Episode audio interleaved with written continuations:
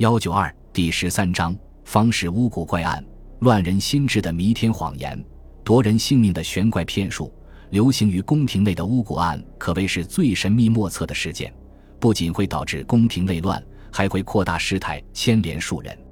同时，中国封建帝王的求神问药、变访方式，是食仙丹和修行修仙等行为，在当时的社会影响下也是十分盛行的。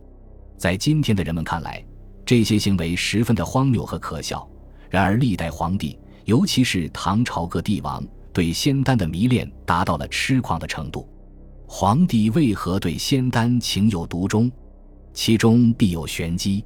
求仙问药之事，早在秦始皇为帝时就已经开始，并逐渐流行了。世上果真有长生不老的仙丹和灵药吗？那些为皇帝们崇信的方式，究竟用什么方法蛊惑人心的？封建帝王为何对神顶礼膜拜？本章的故事并不是简单的神话传说，也非民间野史，而是真实的历史再现。